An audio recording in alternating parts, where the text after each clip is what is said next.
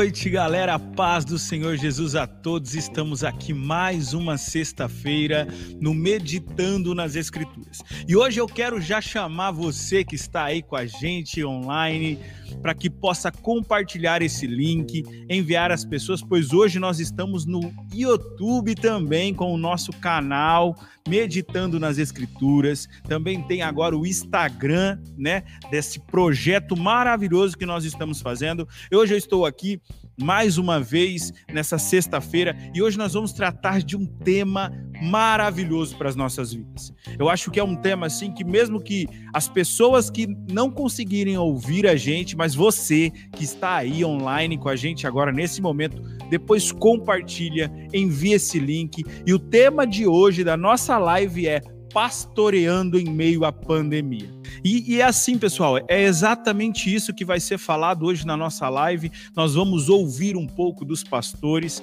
mas essa apresentação dos pastores hoje eu vou entregar para o nosso irmão, nosso pastor Misael Nogueira, que vai fazer a apresentação dos pastores que vão estar com a gente. Então, assim, galera, compartilhe esse link, porque aqui você vai encontrar pastores que é aquilo que eu costumo dizer para as pessoas: o evangelho vai nos custar tudo.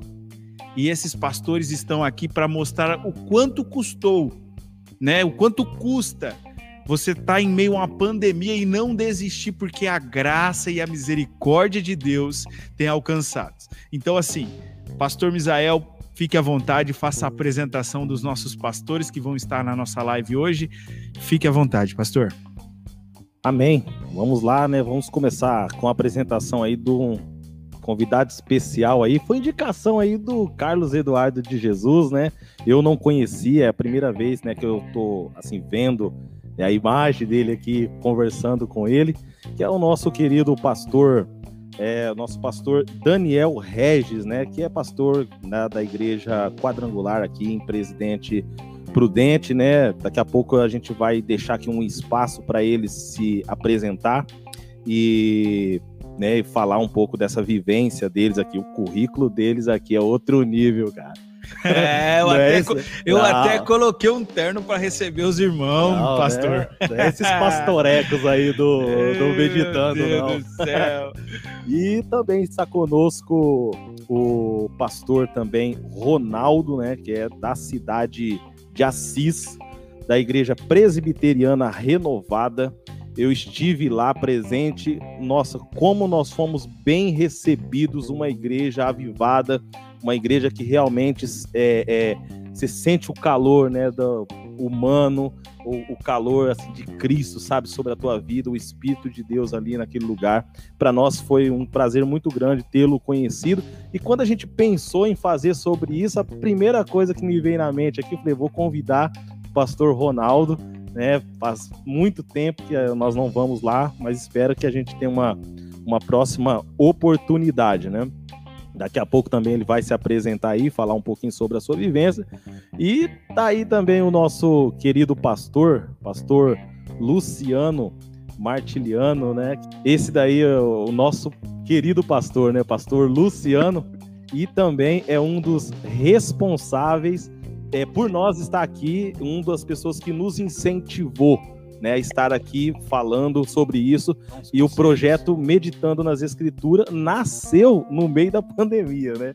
E aí foi através do pastor Luciano também que nos incentivou, nos impulsionou para estar aqui. Então, nesse momento aqui, eu já vou colocar aqui o pastor Daniel para ele estar tá falando um pouquinho, né, sobre a sua vivência, né, para ele estar tá se auto apresentando aí para aquelas pessoas que é, não conhecem e eu acredito aí que nós vamos ser é, extremamente abençoados ricamente aí, né, né, por essa palavra, né, dele juntamente com esses outros pastores. É uma honra estar aqui com vocês. Quero me apresentar. Meu nome é Daniel Regis. Depois que nós passamos a ser pastor, nós não temos mais nome. É pastor para cá, pastor para lá. Então nós temos o um nome. Meu nome é Daniel sou pai, sou casado há 13 anos, estou pastoreando a Igreja do Evangelho Quadrangular no residencial universitário há quatro anos. Sou gerente comercial, eu não sou um pastor integral ainda. Eu trabalho secularmente, mas temos visto Deus em todas as coisas.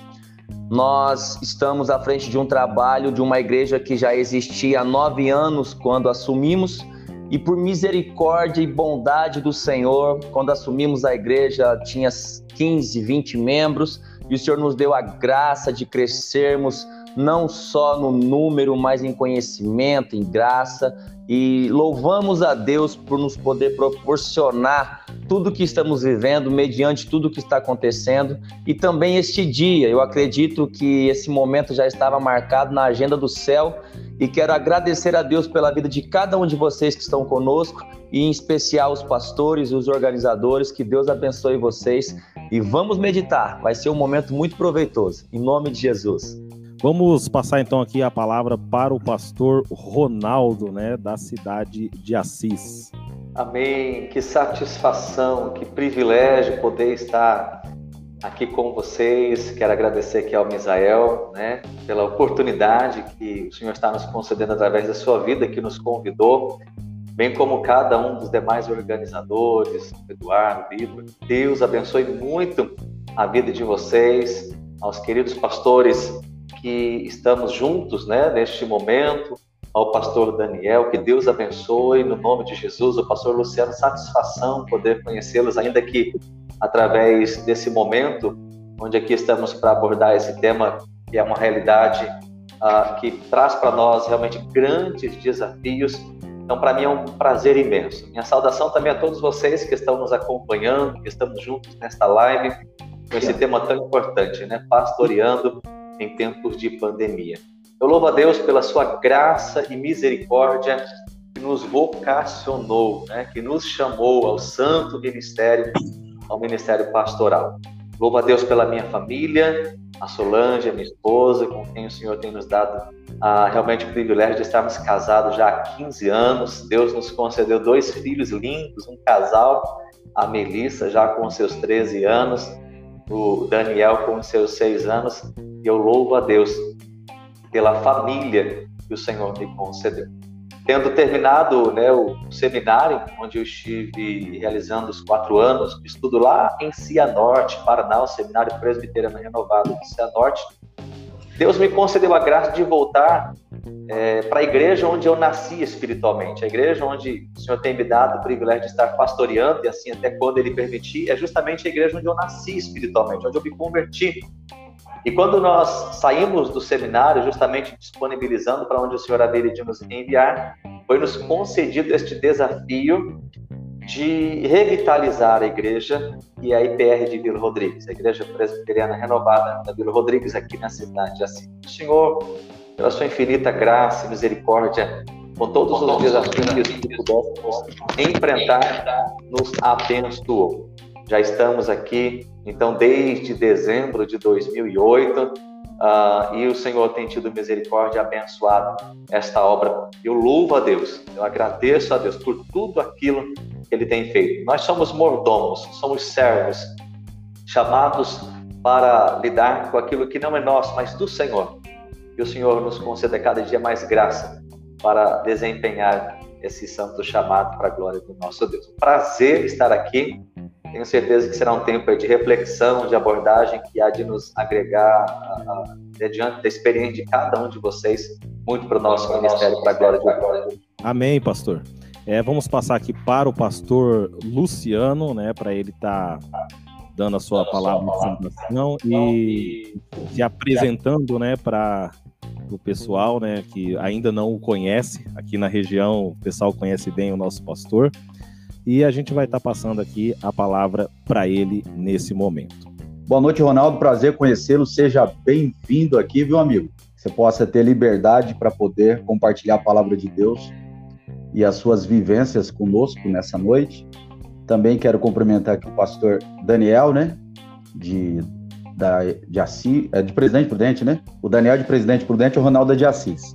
Sejam bem-vindos aí, o Daniel, o Ronaldo, um prazer conhecer vocês e que a graça de Deus possa ser abundante na nossa vida hoje e não só hoje, como sempre, né? Quero cumprimentar também os garotos aí, os super garotos, né? Esses super meninos esses super-homens aí, ó, pastor Misael, o nosso irmão é, Adriano e também o Vitor, esses guerreiros que nesse tempo de pandemia procuraram a todo tempo aí se reinventar, né? se conectar com o céu e traduzir o céu em vivência e traduzir o céu em mensagem, traduzir o céu em testemunho. Eu lembro onde é, especificamente nós começamos essa ideia é, meditando nas escrituras foi num velório. O pastor Misael chegou todo empolgado, falando a respeito daquilo que Deus tinha colocado no coração dele. E logo eu já percebi que era algo do Senhor, né? E como pastor eu gosto muito é, quando as pessoas elas se movimentam como filhos e não mais como escravos. Os escravos são aquelas pessoas que vivem esperando uma ordem para poder fazer alguma coisa. Os filhos se movimentam é, no corpo, se movimentam na igreja e o coração deles é, estão disponíveis o tempo todo e entendem o seu lugar no corpo de Cristo, pois na, verdade Cristo é o supremo pastor, nós somos todos co-pastores de Cristo, trabalhamos, é, é, é somos nivelados no mesmo lugar e o Espírito Santo tem liberdade para manifestar, materializar a vontade do Pai através da nossa vida. Então, essa ideia, meditando nas Escrituras, é, tem se perpetuado. O grande segredo da vida dos homens não é começar bem, mas é ser pessoas conclusivas, né? Tudo aquilo que você começa, você termina. Eu sou pastor aqui da Comunidade Excelência há mais ou menos 11 anos. Esse ano nós fazemos 12 anos de comunidade. Eu sempre digo que você não abre igreja, ela nasce.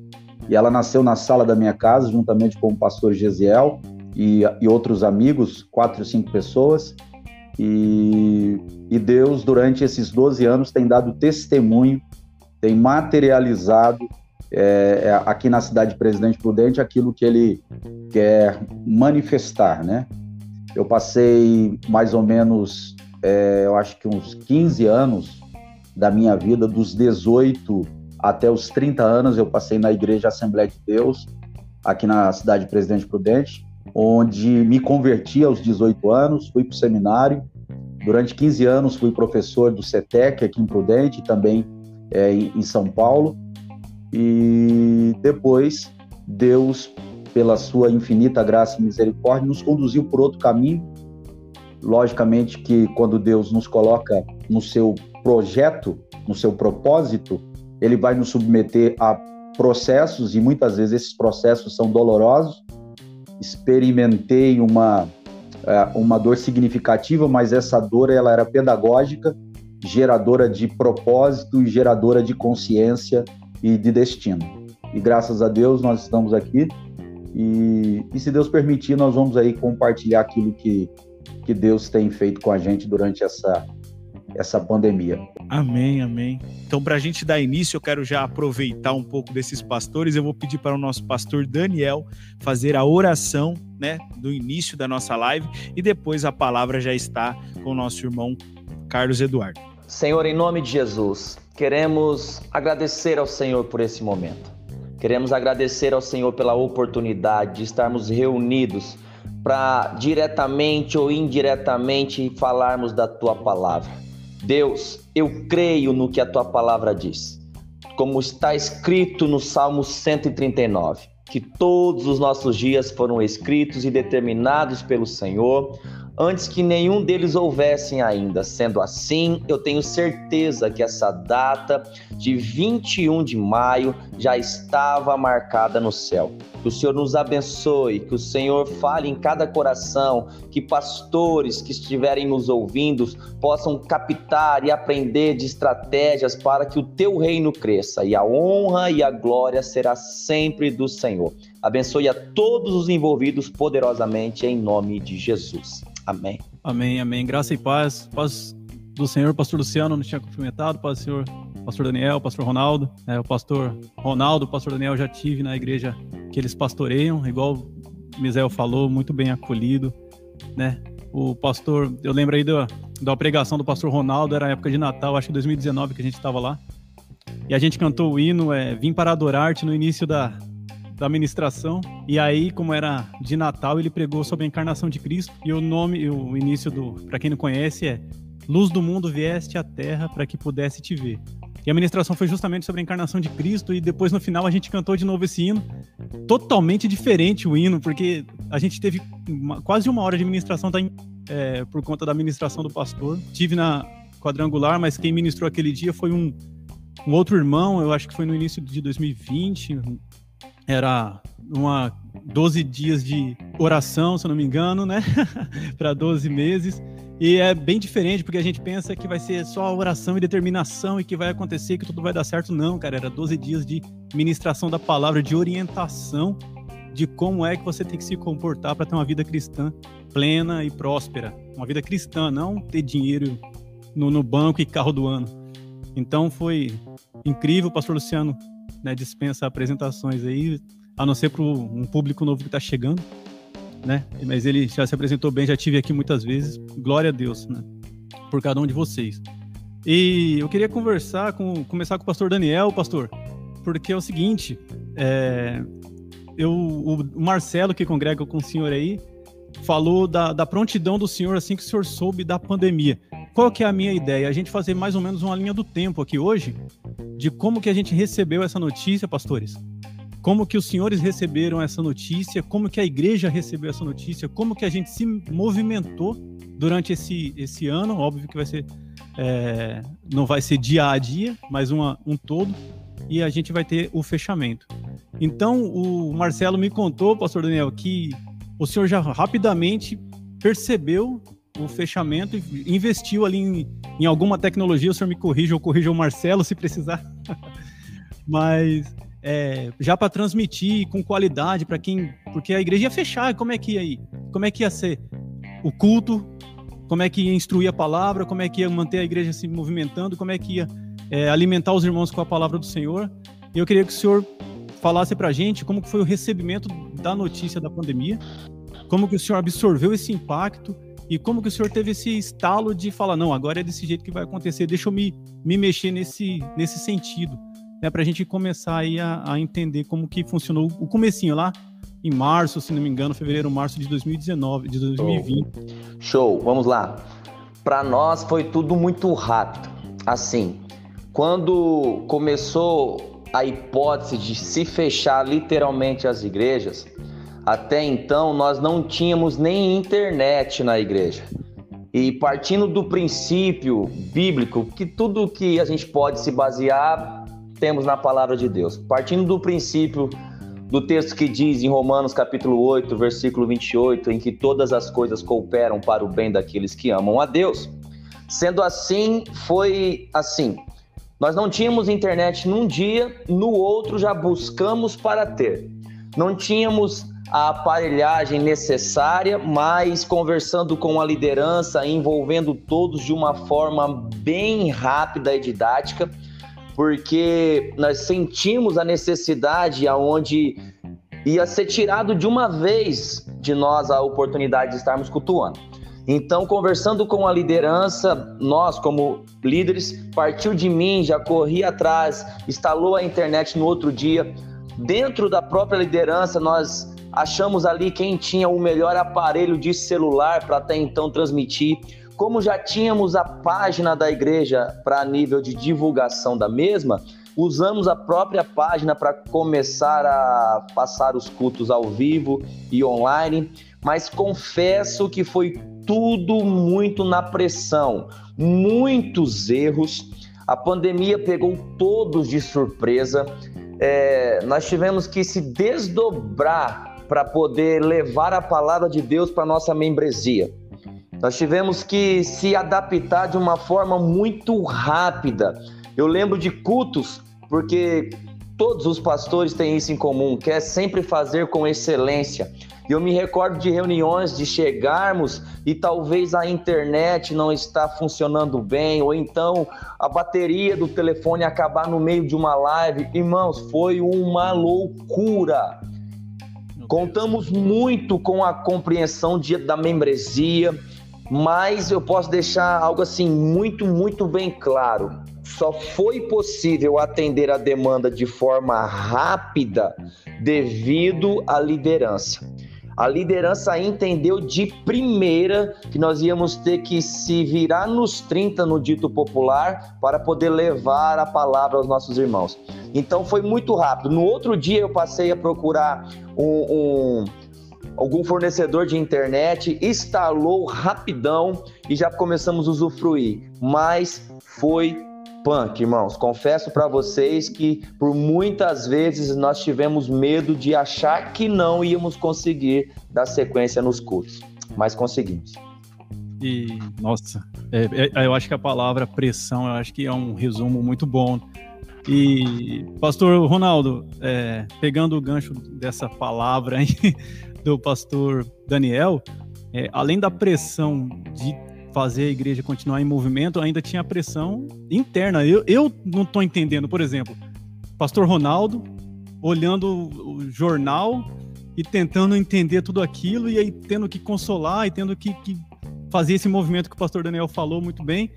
E como que foi o impacto, esse impacto para o senhor? É interessante que quando nós víamos aí no final de 2019 para 2020 toda aquela realidade que já vinha sendo comunicada através das reportagens que estava acontecendo lá na China. E eu, eu, vou falar por mim, eu via, por exemplo, o pessoal andando de máscara, todo quanto é falei, que loucura isso. Era realmente algo estranho. De repente, nós estamos aí. É uma realidade hoje. Hoje nós estamos nos acostumando, ou já nos acostumamos, mas aquilo parecia uma realidade distante. E não muito tempo depois, estávamos nós no mesmo contexto, nesta realidade constante eu, eu confesso que eu né, também me fiz este questionamento né, de tudo isso que está acontecendo. Eu sempre criei, uh, sempre acreditei, melhor dizendo, que Deus tem um propósito para todas as coisas. Muito bem dito pelo pastor Daniel, a ideia do texto de Romanos 8, 28, que todas as coisas cooperam para o bem daqueles que amam a Deus. Então, nada passa desapercebido aos olhos do Senhor por muitos momentos em conversa com pastores, na, na reunião do presbitério, com os colegas de ministério, eu sempre dando ênfase a isso. Deus está querendo nos ensinar alguma coisa. Eu estava lá em Londrina com alguns pastores, no momento de estudo que estávamos tendo, e um, um pastor que estava para ler, nos ensinando, ele disse alguma, algo relacionado a isso. Não tínhamos a ideia de, de pandemia, não tínhamos essa. Hoje, as igrejas que não estão se envolvendo com a mídia, elas ah, já estão erradas, porque o que está por acontecer, não tínhamos a ideia da pandemia, é uma realidade que nós não podemos ignorar. E eu confesso quando também nós fomos pegos de surpresa com essa realidade, com as determinações do governo, que as igrejas, entre estabelecimentos e outros outras ah, ah, locais que acumulava né, aglomeração, ajuntamento, deveriam fechar, Eis aí o grande desafio, porque até aquele momento nós não tínhamos o trabalho de transmissão de culto, era tão somente a ideia do trabalho presencial. Já fazíamos uso da rede social no que diz respeito à página no Facebook, uh, mas não a nível de transmissão de culto, as lives como hoje nós temos. Então, não diferente do pastor Daniel, tivemos que lidar com isso de uma forma imediata, também investimos em equipamentos, a ideia de de um transmissor, para a ideia da, da, de, de uma captação de áudio melhor, a ideia da internet. E, e, e, realmente, se nós não fizéssemos isso, nós estaríamos ignorando a necessidade, uma vez que nós não teríamos mais, por aquele tempo que houve a, a suspensão das atividades da igreja de modo presencial, nós não alcançaríamos então a igreja nesse sentido de culto. E eu até louvo a Deus e Deus, Deus é misericordioso. Nós sabemos, eu assim acredito, que a live ela não substitui o presencial a nível do que o presencial proporciona, é muito mais gostoso. Mas eu louvo a Deus, porque o Senhor nos deu esses recursos. Não é esse avanço da tecnologia, essa oportunidade como a de vocês, né? Parabéns pela abordagem do tema, parabéns por esse canal que envolve aí a ideia de edificar vidas, de abençoar vidas. E a igreja ela tem que fazer uso sim de todos os recursos. Os tempos mudam, as liturgias mudam, as maneiras de lidarmos mudam, a essência não. A palavra não muda, mas nós precisamos estar abertos a tudo aquilo que Deus está querendo nos ensinar. E por misericórdia de Deus, foi sem dúvida algum um tempo de muito aprendizado, como está sendo até agora, inúmeros desafios que vão sendo superados. Louva a Deus pela equipe né, que temos aqui, uh, o irmão que é o Luciano, que tem se dedicado muito com a gente nessa área da transmissão de culto, tem sido uma bênção, muito usado por Deus, e é a resposta de oração pela misericórdia do Senhor. Mas realmente nos pegou de surpresa, e Deus, que é o dono da obra, também é aquele que nos capacita para realizar conforme a sua vontade. Graças a Deus por isso. O pastor Luciano, é, é, uma pergunta, uma pergunta ali, dos, ali dos, minutos. Eu, cada pastor aí falou mais ou menos uns cinco minutos. Eu estava olhando aqui no relógio. Eu acho que é um, um, tempo interessante. Eu acho que eles conseguiram passar bem o pensamento deles aí nos cinco, seis minutinhos. Acho que se passar um pouquinho, é, é compreensível, óbvio, tem muita coisa para falar, mas é um tempo razoável, eu achei. É, se quiserem aderir, tá, tá tranquilo. Ô, pastor, é, o pastor Ronaldo disse aí que Deus não foi pego de surpresa, mas a gente foi, né? É, Deus já, já tem o, os planos e os, os jeitos de fazer as coisas que nos surpreende e aqui é interessante que a Excelência, eu acho que é a única, então, das, das três igrejas que estão participando aqui, que já tinha alguma coisa online, o um culto, já tinha uma plataforma, já tinha o Misael movimentando essa, essa coisa toda. E o impacto foi menor ou não? Foi, foi punk também para assimilar tudo isso aí e partir para a igreja? Bom, é, primeiro vou dar o aspecto subjetivo da pandemia, né? que na verdade a pandemia não existe uma única pandemia, existe a pandemia da igreja rica, da igreja pobre, da igreja grande, da igreja pequena. Existe a pandemia do Brasil ou no Brasil, e a pandemia na Europa, a pandemia na África, a pandemia em todos os lugares.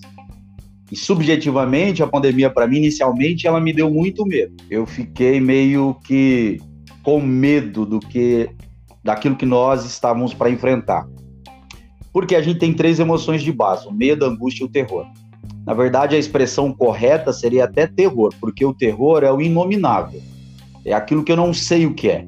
Talvez hoje eu tenha um pouco mais de medo. Antes eu tinha é, um pouco de terror, que é aquela sensação de você estar enfrentando uma coisa que é inominável, uma coisa que você não sabe o que é. Pandemia de caráter, é, essa pandemia com um caráter global, nunca houve na história da humanidade. Eu até gravei um vídeo recentemente que essa pandemia é significativa porque é a única pandemia global. Né? As outras pandemias elas não foram globais, ainda que elas atingiram diversas partes, diversas partes do mundo. A primeira experiência minha foi essa questão do terror, realmente, você está lidando com uma coisa com o desconhecido. Então, isso é fundamental. Não só minha, como as pessoas também que a gente acaba atendendo na igreja ou no consultório, você vai perceber essa, essa, essa, essa dimensão que foi apresentada pela pandemia. Esse é o testemunho subjetivo. Né? Agora, do ponto de vista da, da, da igreja, a gente produzia, a gente aprendeu que o que a gente fazia na igreja era um conteúdo é, com a internet e não para a internet. Tanto que o, eu cheguei no Misael e falei, Misael, é uma coisa você fazer uma coisa com a internet, é o que a gente já fazia, que é essas, é, os cultos ao vivo. Outra coisa é você gravar o culto, editar, fazer uma coisa mais é, elaborada, mais profissional, para poder atingir um, um grupo específico. Então, eu acho que o maior desafio nosso foi transitar dessa ideia de fazer com, para a internet e graças a Deus o Misael aí de um menino muito é, disponível, né, muito voluntarioso.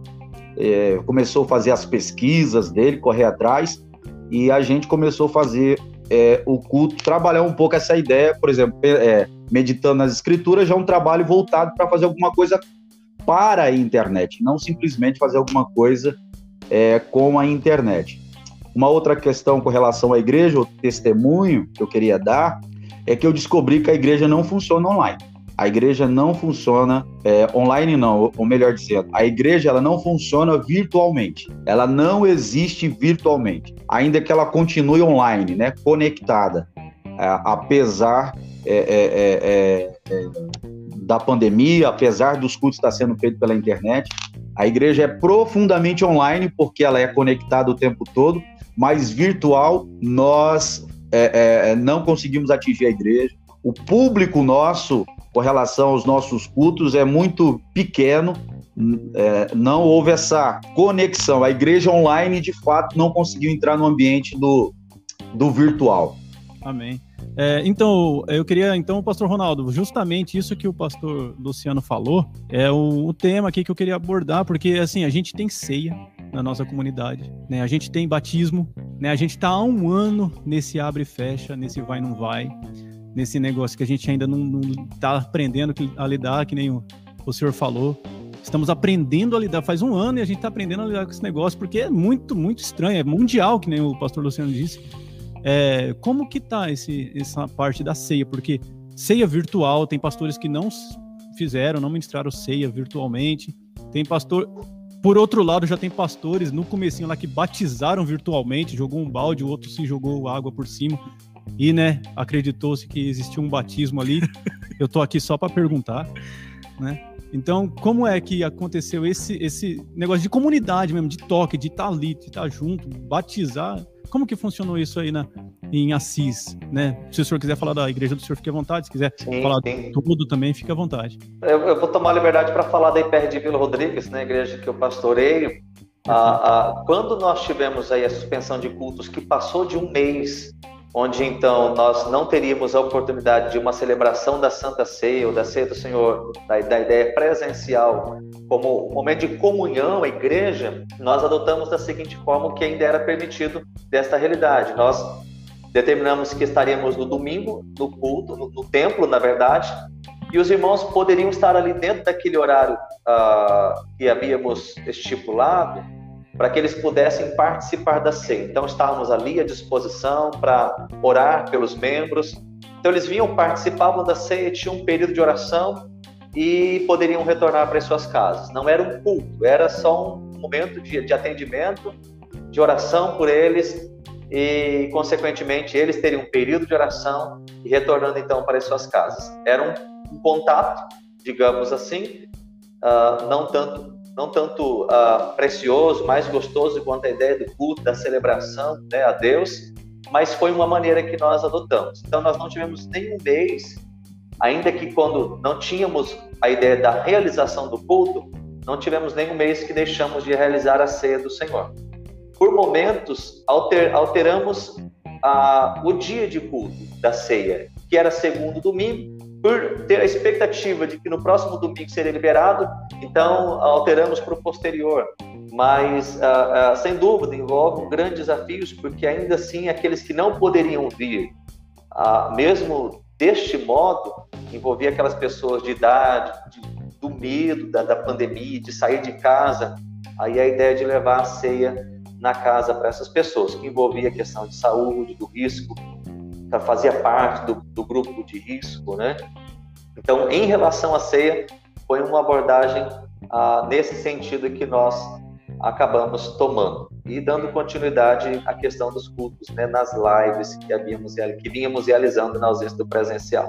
É, a parte do batismo em si teve mudança, teve batismos ou assim não, não precisam lidar com essa dificuldade?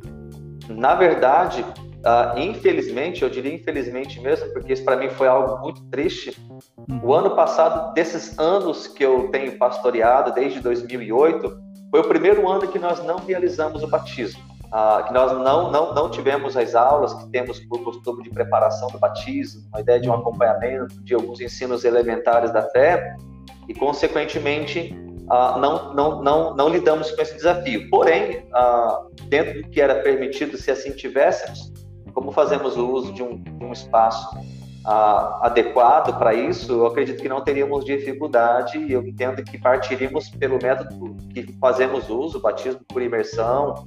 Ah, na piscina, nós usamos uma piscina e, e, assim faríamos. Dentro, é lógico, das restrições, das orientações, não teríamos aquela aglomeração que é a ideia de cada familiar levar, né, seu amigo, alguém, seria algo restrito certamente, quem sabe então com uma, uma live, uma transmissão, mas ah, não tivemos então esse tipo de dificuldade devido a isso. Interessante, mas é, já, já tem uma linha de pensamento, né? Sim, sim, sim. Pastor Daniel, é, ceia em casa, eu, eu, é muito interessante, achei muito legal isso aí, ter, ter essa, essa atenção, né? E ceia, tem, teve igreja que fez uma ceia em drive-thru, né? Quase assim, se, servir a ceia no carro para os irmãos. É, a gente vê uma, uma criatividade, e essa, particularmente, eu achei interessante, embora não, não tenha ali a comunhão, né? Como que o senhor lidou com esse, como que a, a, igreja, né, em si, porque não é só o senhor, eu sei que tem todo o presbitério ali, ou então toda a parte eclesiástica da igreja, como que vocês conseguiram lidar com tudo isso, como passaram aí, ou estamos passando ainda, né, por essas dificuldades aí? Bom, as, voltando ao que o pastor Luciano muito bem disse, por mais que tenha as válvulas de escape, jamais vai substituir o culto presencial. Principalmente na questão Santa Ceia. Cara, não rola. Ajuda, supre, mas não é a mesma coisa. Como você muito bem disse, na questão hierárquica da nossa igreja, foi deixado muito à vontade para que cada um criasse a sua estratégia através da sua criatividade. Alguns fez drive tour, outros esperaram por um momento onde o irmão podia ir na igreja, ter um momento de oração, retirar a sua ceia. Mas no ato, nós ceávamos todos online. Uhum. Nós realizávamos o culto e ali ceávamos juntos mas, não, cara, é difícil até falar, não, não, não era a mesma coisa. A gente sabe que, biblicamente, o repartir do pão, fora a questão presencial, só mediante uma lei imposta, como nos foi de fato. Por causa disso que nós não, não, não conseguimos nos reunir para ceiar juntos. Mas funcionou. Nós também temos a ceia no segundo domingo. De manhã, eu e a minha esposa ficávamos na igreja para receber o irmão, orar por ele, para ele retirar a ceia. Para alguns que queriam talvez conversar, porque não tem, não tinha como negar isso a eles. Uhum. Ah, eu poderia muito bem levar a ceia à casa deles? Poderia. É, poderíamos talvez mandar levar de delivery? Poderia, mas querendo ou não, nós proporcionávamos para ele a oportunidade de ir à igreja, de sentir o cheiro da casa do pai, de, sabe, de estar ali. Tinha irmãos que choravam. Tinha irmãos que entravam na igreja e choravam, tipo, pastor, deixa eu ficar aqui, eu, eu pode ficar, mas a gente não pode ter contato.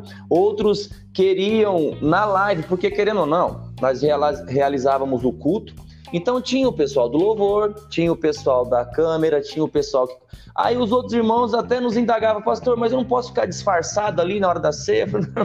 Um violão sem corda aí para ficar. É, exatamente. Então te, teve, é claro, que muito jogo de cintura, mas trazendo para o assunto em questão da Santa Ceia, infelizmente, como disse muito bem o pastor Ronaldo, infelizmente tivemos que ceiar online. O pastor Luciano, é tristeza sobre tristeza isso aí, pastor?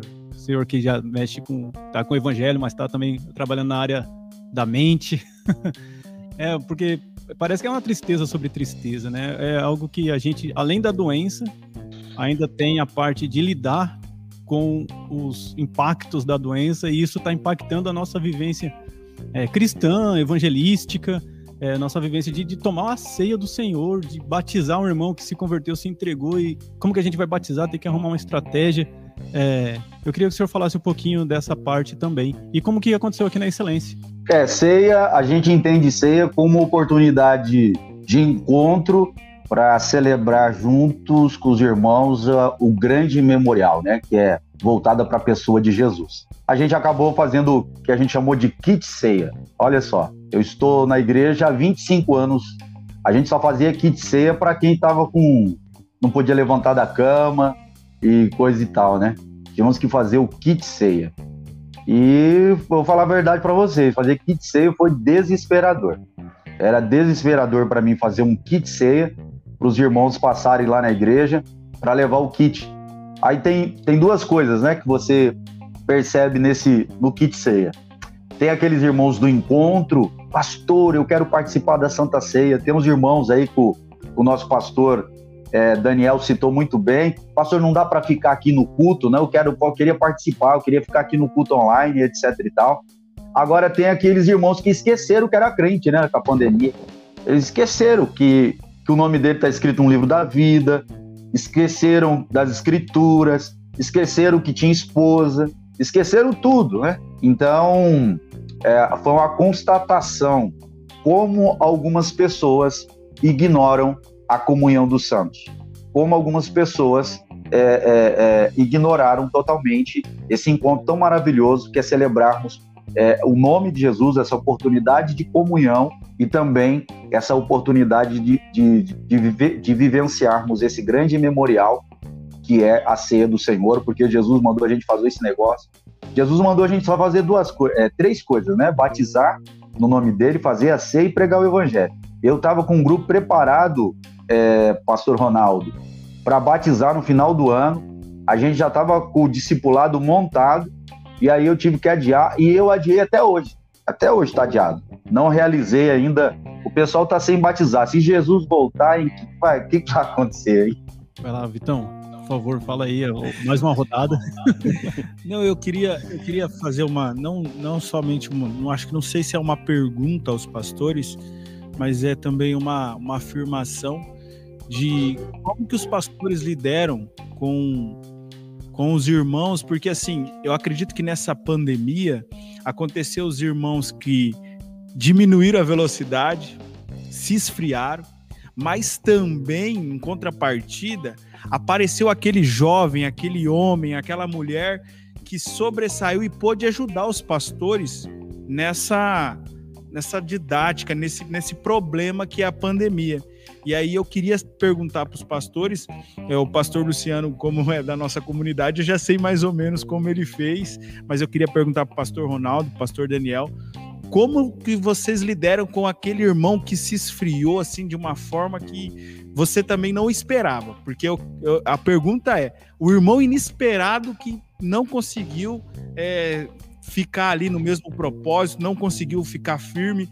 Como que foi para vocês assim receber essa notícia, ver essa pessoa tão querida ou esse irmão tão querido, essa irmã tão querida? E aí qual que foi o escape? O que que vocês têm feito, né? Dentro dessa pandemia com essa situação. Todos nós sabemos, né, dessa ideia de pessoas que estão firmes com o Senhor, independente das circunstâncias que atravessamos, eu até preguei isso quinta-feira, né? A ideia de uma fé inabalável, não importa as circunstâncias, dependente do que está acontecendo, ela está, ele está firme com o Senhor. E eu acredito que a pandemia pode revelar muito disso. Quantos que estão de fato firmes no Senhor? E, e nada melhor do que momentos difíceis para provar a nossa fé.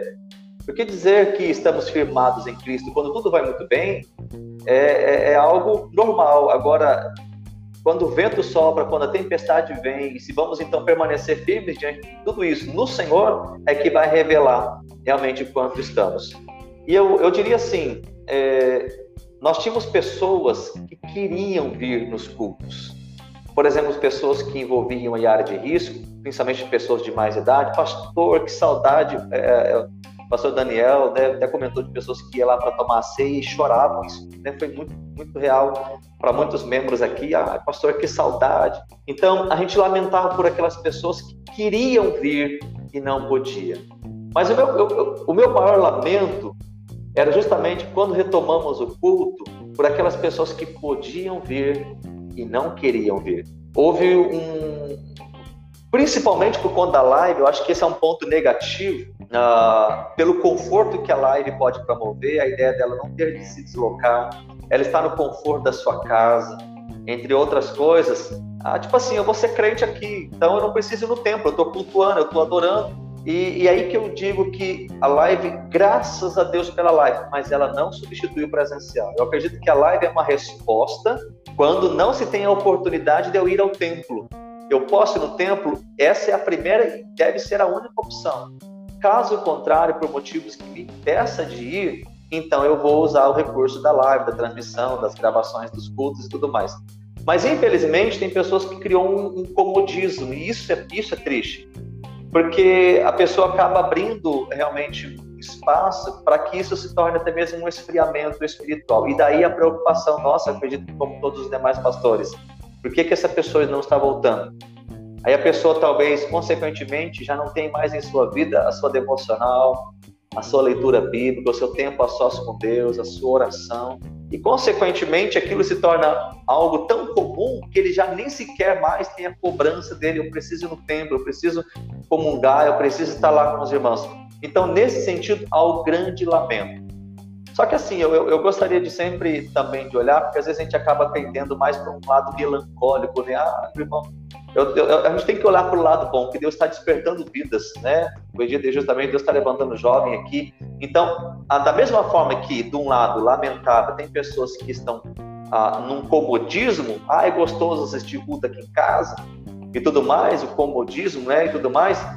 Mas graças a Deus, porque vidas estão sendo despertadas e esse é o nosso desejo se Deus está querendo nos ensinar algo em meio a essa pandemia, em meio a tudo que está acontecendo, então que tenhamos os ouvidos abertos e os olhos abertos para tudo aquilo que Deus quer ministrar, tudo aquilo que Deus quer fazer em nós e também através de nós. Diante disso, o que, que nós fazemos é entrar em contato, né? Olha, peraí, não pode desanimar, estou sentindo a sua falta no culto, quando é que você vai voltar, como eu posso te ajudar, vamos orar junto nesse propósito pastoral de manifestar um cuidado, de, de, de, de, não permitir que a chama se apague, né? No hum. nome de Jesus. Pastor Daniel. É, bom, somos pastores e se defendemos fielmente a questão dos cultos presenciais. Biblicamente falando, meu Deus, temos N textos que nos dão base suficiente para acreditar que deixar de cultuar não é, nunca será uma opção. É, não tem como negligenciar a igreja quando a gente lê lá Hebreus 10, 25, dizendo, nos alertando a não deixar de congregar, como é o costume de alguns. Eu vi que nesse período de pandemia, vocês sabem, existe uma classe chamada de desigrejados. Eu imagino que quando surgiu a hipótese de fechar a igreja, ele, meu, os caras, pá, tá, conseguimos. Só que, tipo assim, só que provavelmente o desigrejado foi gerado numa igreja, então é outra história. Mas vamos lá. Então deixar de estar numa igreja, pô, não é uma, nunca foi uma opção. Criamos recursos, live é uma benção, culto online. Eu acredito sim que projetou nossas pessoas, nossas igrejas. Quando eu digo nossa, está muito bem claro que é de Cristo, mas confiada a nós. Projetou nossas igrejas para expandir. Então foi assim, foi, foi uma pressão necessária para aquele que estava acomodado e não dava crédito para a internet, teve que migrar para a internet. Foi necessário, entendeu que o evangelho vai além das quatro paredes. Tudo isso está muito bem entendido. Forçou aquele que talvez que só conseguia falar em público ter que se especializar a falar diante de uma câmera. Cara, isso é um desafio tanto. Falar em público é uma coisa, falar para uma câmera é outra. Então, tipo assim, é, é, ajuda muito, mas não existe a hipótese de deixar a igreja. Foi um divisor de águas, ao meu ver. Aqueles que são apaixonados pela presença de Deus através da igreja também se sentiram desesperados. Eu parto muito do princípio que tudo que a gente tem sobrando, a gente tem a tendência de menosprezar.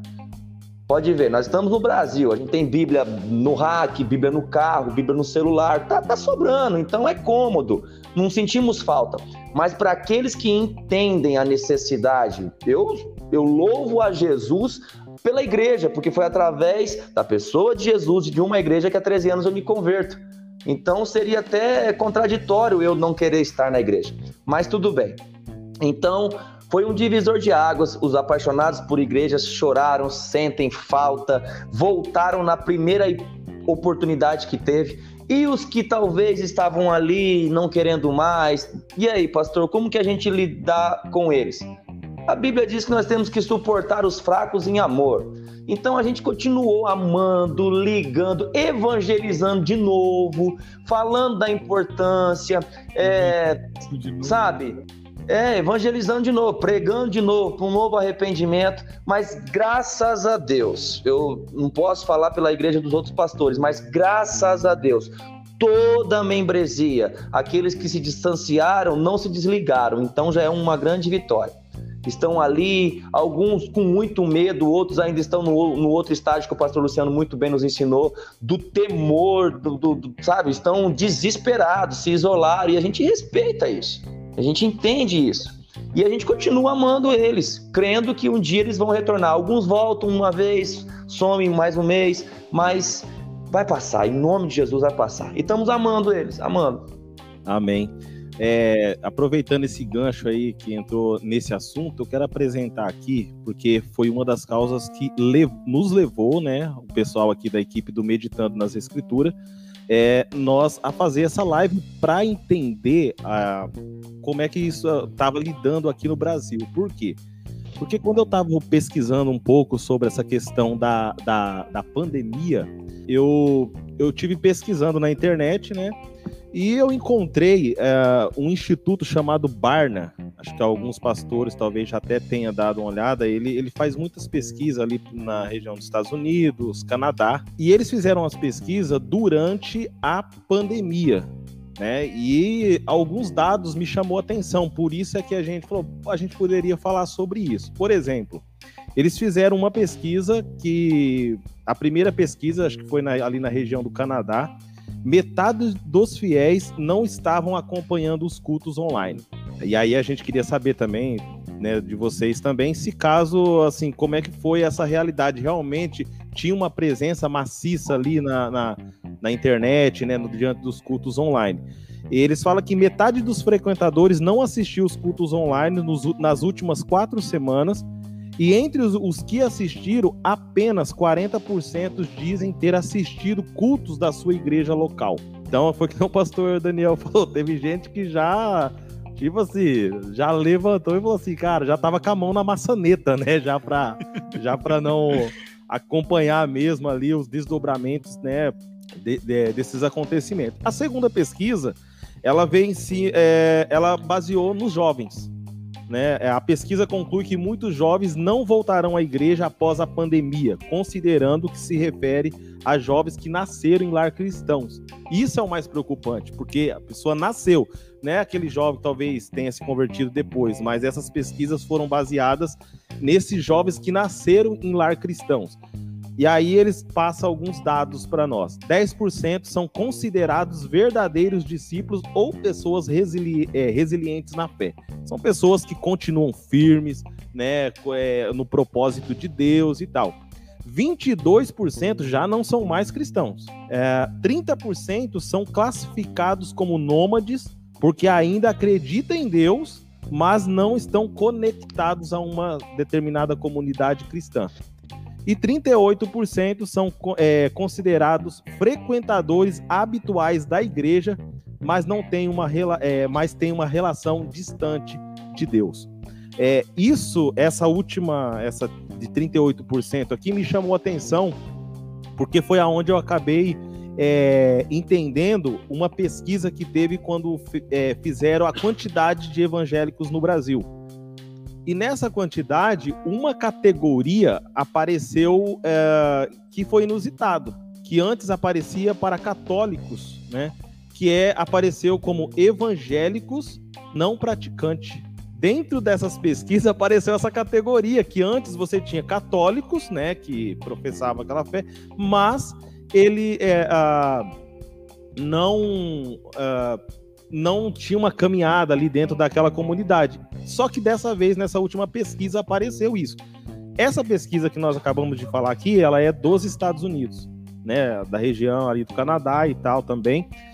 É, no Brasil, pelo menos na nossa comunidade, eu percebi alguns desses fatores também acontecendo, né?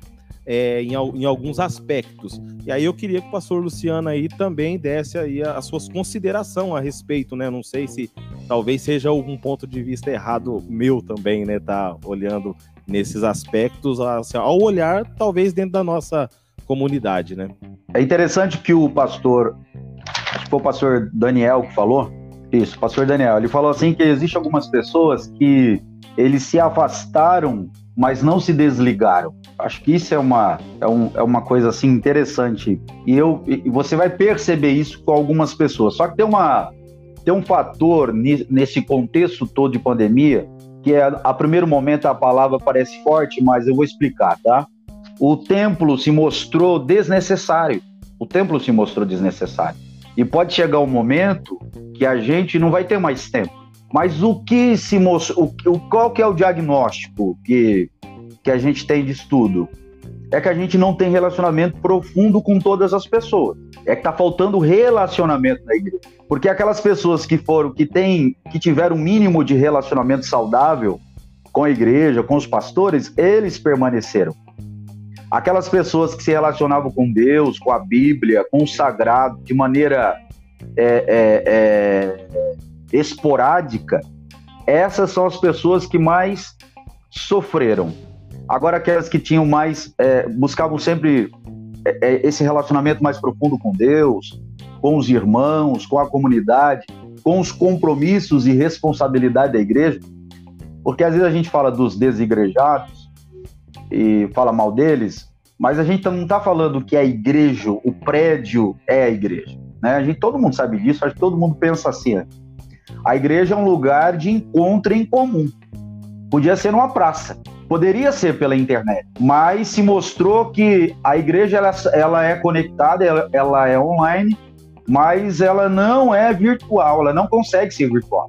Ela não conseguiu ser virtual. E o diagnóstico que foi feito nos Estados Unidos é também no Brasil, tanto que há mais evangélicos fora da igreja, pessoas que são crentes nominais fora da igreja, do que em toda a igreja evangélica no Brasil. Então nós temos pesquisa em mãos de pessoas que, ao, ao dobro, por exemplo, se tiver 100 pessoas na igreja, tem 200, é o dobro, que estão fora. Infelizmente, nós vivemos esse fenômeno também no Brasil, do crente nominal, do crente do, do evangélico não praticante. É o cara que achou que ele é, é, sozinho pode ser igreja. Aí tem um poema, e eu termino com esse poema, da Gabriela Mistral, que ela fala: Procurei em Deus e não achei, procurei em mim mesmo e não encontrei, procurei no próximo e encontrei os três. Então, igreja é relacionamento, igreja é corpo de Cristo. Então, se alguém quer ser igreja e acha que pode ficar em casa, infelizmente, você não está estabelecendo relacionamento, você não está vivendo, pelo menos, como igreja. Ah, pastor, mas eu quero ficar em casa, pronto e acabou. Tá bom, então você faça reuniões de Santa Ceia, faça reuniões de batismo, faça pregações dentro da tua casa e convide os vizinhos para participar. Ok, nós temos uma pequena comunidade um, um vislumbre do que os senhores falaram, é, eu acho que tocou um pouquinho na teologia, um pouquinho assim, na, numa, num conhecimento de Deus, né? E até o terror, o pavor, o medo, a descrença, a apostasia, ou, ou pelo menos o esfriamento, né? O distanciamento da igreja, o não querer voltar, levando para um extremo, né? Ou os que não podem, a gente entende. O pastor Daniel falou muito bem, a gente ama, entende, estamos juntos. Mas é, eu queria falar pegando assim essa parte da teologia, aí eu vou começando com o, doutor, com o pastor Ronaldo, é, até um ponto que eu, pelo que eu vi por aí, pelo que a gente entendeu, é, teve um, um, problema, inclusive financeiro, nas igrejas, né? Uma falta de comprometimento dos irmãos, né? Porque se vocês, o que a gente falou até agora, surpresa, é, terror, medo, é, pessoal saindo, desigrejados, não sei o quê. Parece que poucos, né, alguns não estavam muito bem conectados e isso vai influenciar na vida financeira da igreja, influenciou na vida financeira de algumas igrejas, né? Não, não entendo tranquilamente se não falarem da própria igreja, falarem num, numa genérico, porque às vezes pode é, constranger. Se falarem da própria igreja, fiquem em paz também. A gente tá aqui para aprender, porque o que que acontece? os pastores, se tiver algum pastor ouvindo, se ouvir essa, essa, essa live, e os irmãos que vão ouvir essa live, vão entender que não estão sozinhos. Né? A gente está aqui também para falar para os pastores, para os líderes, vocês não estão sozinhos. Ah, os exemplos que a gente teve aqui, a palavra forte que o pastor é, Luciano trouxe, o terror. Essa palavra tocou, balançou a cadeira aqui quando ele falou terror diante da pandemia. Né? Então a gente entende tudo isso aí que está acontecendo. Né? A gente entende o impacto. Né? A gente não entende, às vezes, muitas vezes a gente não entende ah, o estado de, né, de parou naquilo, né? Teve um impacto, mas teve um movimento. O impacto causou um movimento em muitos, os senhores falaram muito bem. É, o pastor Ronaldo, essa parte de entender Deus, o senhor falou, né, Deus está querendo nos ensinar, Romanos 8, 28, acho que o pastor Daniel citou primeiro, o senhor, mas enfim, Paulo citou antes de nós todos. e é, como foi, inclusive a parte financeira também, é, sofremos, sofremos juntos essa parte de, de, de financiamento da, da igreja, num todo, num todo. Como aconteceu? Eu até gostaria de, ah, antes de responder a questão das finanças das igrejas, abrir um ponto em relação a isso. É, é, muitas pessoas, principalmente aqueles que não, não, não são da igreja, e muitas vezes até da igreja, né, de, de algumas igrejas, a gente vê na mídia, nas, ah, na rede social de alguma forma ou outra, principalmente de alguns eventos que envolvem a política, é, abordar a preocupação da igreja só com o conceito financeiro, uhum. mas de uma forma descabida, como que se talvez preocupasse da seguinte forma: agora vamos ver o que vai dar dos pastores, de uma forma vexatória, de uma forma uh, desagradável, como se nós pastores fizéssemos o ministério ou fizéssemos o que Deus nos chamou para fazer visando o dinheiro. Então, às vezes, os pastores fazem alguma obra, algum movimento para orar, conselho de pastores, vamos falar disso. E eles querem justamente levar os pastores, a unidade da igreja, a orar por esse momento. E às vezes a gente vê comentários de pessoas ah, dizendo o seguinte: ah, o dinheiro não está entrando, né? Ah, a igreja agora está com a porta fechada, não vai ter dinheiro no bolso. É totalmente desnecessário esse tipo de argumento, de comentário. E nós sabemos, como pastores vocacionados, que esse não é o foco. É lógico que nós temos as nossas necessidades e, e elas são importantes, mas isso não é o principal. E é por isso que então eu passo numa palavra de transição acerca disso em relação à igreja, que Deus é o dono da obra. Não importa o tempo, não importa a realidade e a pandemia. Nós cremos que Deus é o dono da obra e Deus vai prover para nós aquilo que nós precisamos. É verdade, nós lidamos isso diante da realidade denominacional que eu sirvo, isso afetou diante de uma questão financeira muitas igrejas, muitas igrejas. Eu quero aqui testemunhar, a título da igreja em que eu pastorei, que por misericórdia e graça de Deus, Deus nos abençoou e os irmãos mantiveram a fidelidade. É lógico, de uma forma ou outra, teve aqueles que perderam emprego, outros ah, houve a diminuição de salário. Mas o que eu quero dizer é que em tudo Deus tem nos sustentado. E aí que entra a palavra do apóstolo Paulo, né? A ideia do contentamento. Em toda e qualquer circunstância, ah, eu posso todas as coisas naquele que me fortalece. É, é complicado quando as pessoas usam esse texto de Filipenses só nas circunstâncias, não, Deus vai me dar, Deus tem que fazer. Quando o contrário, que Deus talvez vai permitir que algumas provações chegam, que ali também está a boa mão de Deus e o Senhor vai realmente nos conceder o que precisamos. Então, é, entendendo que a obra é de Deus, que nós somos mordomos, administradores daquilo que é do Senhor, nós precisamos entender que mais preocupado com a obra daquilo que é, estamos lidando é Deus quem cuida e é Deus quem há de zelar para que Ele possa prover para nós tudo quanto precisamos. Mas é certo que nós não descartamos, principalmente das, daquelas igrejas que, que, que são menores, menores igrejas, igrejas né, que lidam muitas vezes com a ideia do aluguel do, do espaço onde ela trabalha. Então, há inúmeros fatores que, que, que levam, humanamente falando, à preocupação. E aí acredito que a denominação ela vai lidar com o cuidado do pastor para que ele não seja desamparado, principalmente em momentos de grandes necessidades. Boas ressalvas o senhor fez, né? bom cuidado aí. Ainda bem que são pastores falando com a gente aqui para corrigir os nossos deslizes. Mas, é, enfim, também tem a parte do, do, assistencialismo que a igreja pratica, né? Inclusive, o pastor puxou muito bem ali a parte do, do. Olha só que confusão, que, que confusão não, mas que, que coisa mais difícil de, de da igreja é, é, ser ativa. Muitos dos membros perdem, perderam seu emprego, houve diminuição de salário, teve toda essa dificuldade, né? Outros tantos membros, né, diminuiu a, a sua contribuição por motivos relevantes. E assim, é, aumentou talvez os membros que precisassem ser cuidados, né? Porque quem perdeu o emprego precisa ser cuidado, né? Por um período de tempo e tal, precisa ser encaminhado.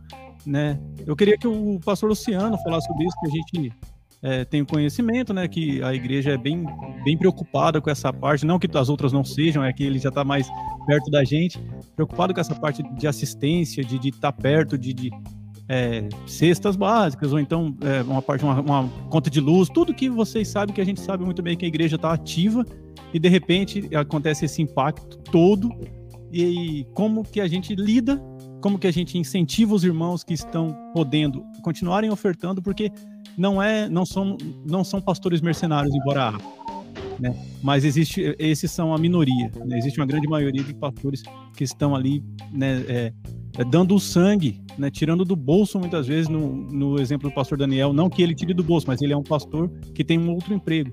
Né? E tem essa, essa, toda essa área. O seu pastor Luciano também, o Ronaldo, eu não sei.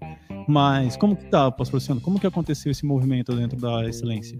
Bom, eu sou um pastor que vivo da, da obra há mais ou menos, acho que tem 7, 8 anos. Aí quando começou a pandemia, imagine como que eu não fiquei, né? Agora, assim, além, além da a igreja, a igreja sustentar minha casa, minha família, a igreja sustenta outras famílias. Então eu traria do, dois pontos fundamentais que eu não posso deixar de falar e eu quero que você me entenda bem, por favor. Vamos lá. Se a gente pensasse financeiramente, é, muitas pessoas, se dependesse de, de, algumas pessoas, tem muita gente da igreja que quer passar fome, porque existem pessoas que ganham, que são que não perderam o emprego. Não estou falando daquelas que perderam o emprego, estou falando daquelas que têm um salário fixo, mas nenhum momento se importaram, reforçar a sua, a sua crença de escassez, né? Olha, eu não posso dar porque senão vai faltar para mim. Que não se importaram, que não trouxeram para dentro as pessoas. Então tem muita gente que ia passar fome se dependesse de algumas pessoas, se a gente pensar financeiramente. Agora, se a gente pensar economicamente, porque a igreja não lida com questões com financeira, a igreja pensa economicamente com oicos, né? com a mesa, com a casa, com a família. Então, como nós pensamos a igreja economicamente, a comunidade excelência supriu todas as necessidades possíveis que nos foi apresentada.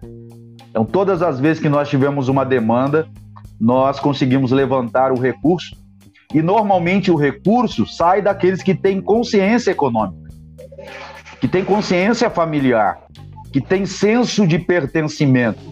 Isso aqui faz parte da minha família, é uma outra casa. Aqui o púlpito, o que, que é o púlpito da igreja?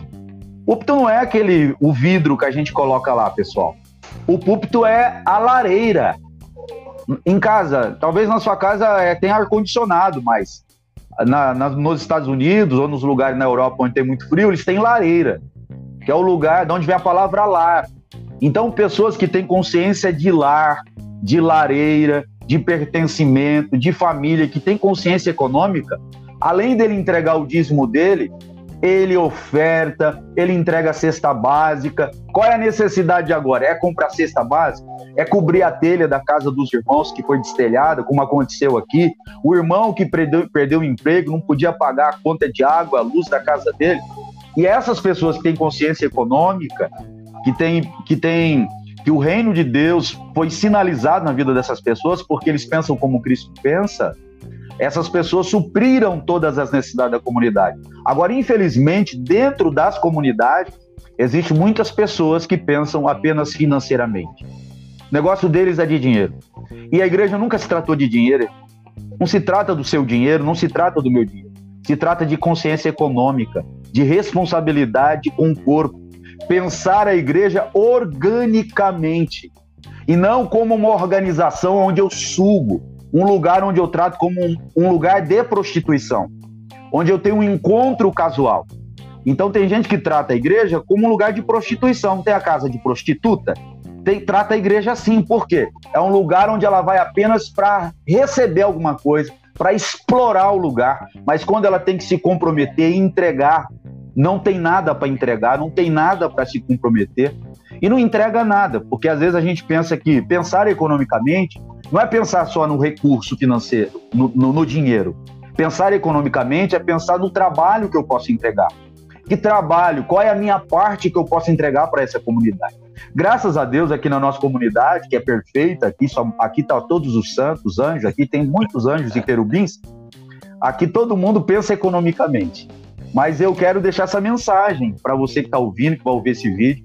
Não tenha uma mentalidade diabólica. Quem ensinou o homem a pensar financeiramente foi o diabo. Foi o diabo que ensinou a gente fazer as coisas para poder receber. Jesus não ensinou isso, não, irmão. Jesus nos ensinou a pensar economicamente. Primeiro você é família, consciência de família e propósito. Depois você faz as coisas. Primeiro você precisa experimentar no seu ser essa consciência orgânica, essa igreja orgânica que transcende o lugar do encontro, que está conectada, que está online o tempo todo. Nós estamos online, conectados uns aos outros, para poder compartilhar e entregar o meu trabalho. Ô, Pastor Daniel, a gente deu um salto aqui, né? A gente deu um salto na, na parte da financeira aqui, fomos para adoração. Eu acho que essa mensagem que o, que o pastor falou aí foi de, da tentação de Cristo. E, e ela tem uma profundidade, porque a troca que haveria ali era é, o Senhor me dá em troca de adoração. Eu, eu adoro e o Senhor me dá. Né? Isso é, faz um comércio da fé, né? Então, é, diante disso tudo que foi falado, dessa responsabilização da igreja, é, caberia, de repente, se senhor achar necessário, uma, uma palavra de um despertar, além do que já foi falado, né, uma palavra de um, de um despertar. Irmãos, estamos online, ainda estamos aqui, a igreja ainda está aberta, né, você é bem-vindo, né, é, tem famílias necessitadas. Como, como que poderia funcionar isso aí, pastor Daniel? E eu queria a gente já está partindo para o final, né? Queria é, até falar sobre essa. como que está acontecendo também dentro da casa, né?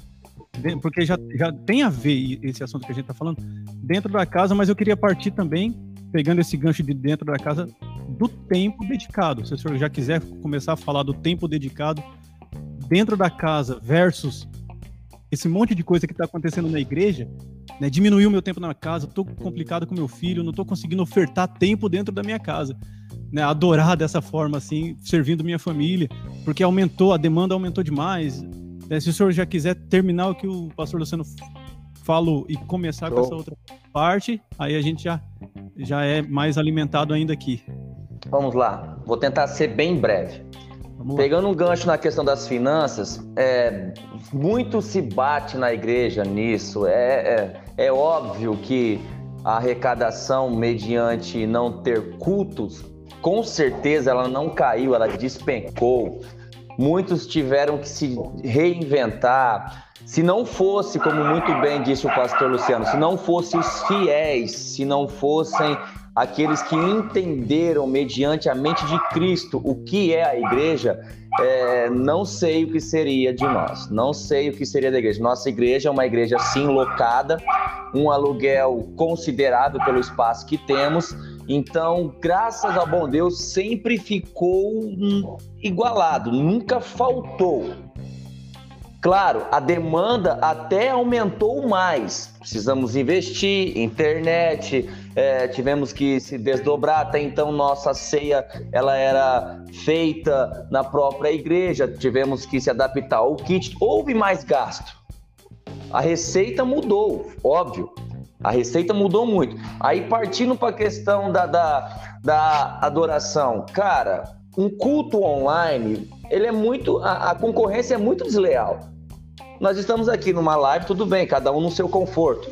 Beleza, mas é uma troca de ideia, nós não estamos cultuando, nós não estamos prestando culto. Um culto online é muito, é muito, a concorrência é muito desleal.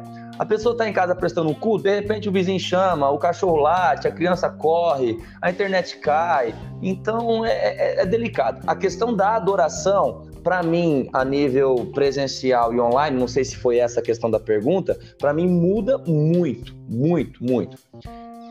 Muito bem disse o pastor Luciano. Interpretaram mal a igreja de 10 anos para cá. Colocaram a igreja como um lugar de receber e não um lugar de oferecer. Prostituíram a casa do Senhor. Então, querendo ou não, por isso que tem essa, esse lado financeiro muito enfático. Mas eu acredito que nós vamos passar por tudo isso em nome de Jesus. Amém. É, eu falei um pouquinho da adoração a respeito da troca do dar né, para ter de Deus, né? E aí acaba virando um comércio, mas fiquem, fiquem em paz, né? É, o pastor Ronaldo, vamos falar um pouquinho. Eu queria entrar um pouco na intimidade do, dos pastores, nem tanto, respeitando, né, os limites da, da, da boa convivência. mas é essa parte que eu estava falando com o pastor é, Daniel consumiu mais tempo a igreja fechada, né? Né? Depois, se eu quiser voltar, pastor Daniel, daí o senhor volta depois do pastor Ronaldo. Mas consumiu mais tempo, é, é, a família sofreu, é, porque eu queria olhar também para os pastores. A gente olhou bastante para a igreja, a gente olhou bastante para os que se desviaram, sumiram, a gente está indo atrás.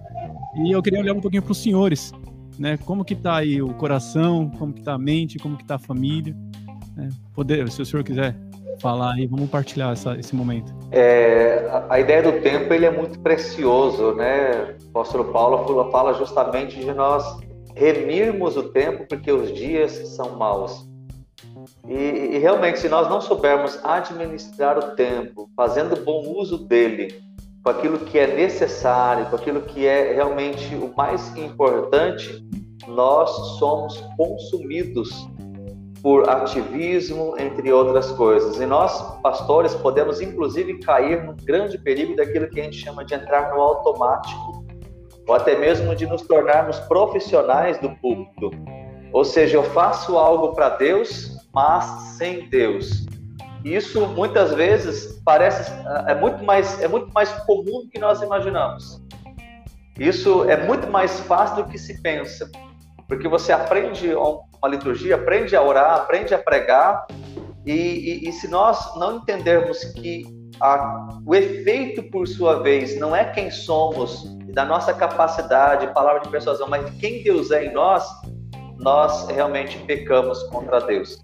Então, a ideia do tempo, se nós entendemos que Deus é prioridade, e isso não, em momento algum deve ser descartado e ignorado com respeito à família, nós podemos cair num grande erro. A pandemia, por sua vez, ela, fosse, ela pode dar a oportunidade das famílias se aproximarem, principalmente na ideia do, da, da, da, da ideia da quarentena, do isolamento, da, das empresas que proporcionaram aos seus funcionários o home office que é um desafio, principalmente para quem não tem uma certa disciplina, mas houve, por sua vez, para a família uma oportunidade de um aproximamento, né? de estar mais próximo, de estar mais juntos. E aí que eu acredito a grande a, a oportunidade dos pais fazerem uso desse momento para serem mais presentes, tanto como marido, quanto como esposa, quanto como pai, quanto como filho, a família fazer uso desse momento em tempo de oração, em tempo de devocional. Ah, eu acredito que esse ponto que o, pastor ah, trouxe para a gente, que em nenhum momento é um grande desafio a ideia da duração em casa, porque você em todo tempo é interrompido. Às vezes você está até à vontade, até demais, e qualquer o celular chega notificações e você é tentado olhar e tira a sua atenção. E às vezes as pessoas, na verdade, o grande problema da live é que elas passam mais a assistir a um culto do que a prestar um culto.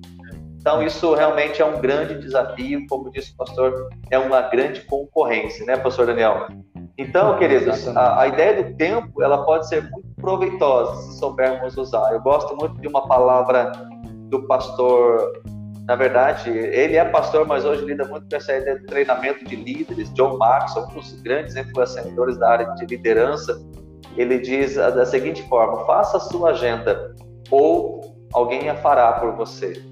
Uma outra frase que é dele também: administre o seu tempo, ou melhor, administre a sua vida, não o seu tempo, porque o tempo é legal para todo mundo. Não é? E nós somos comunicados.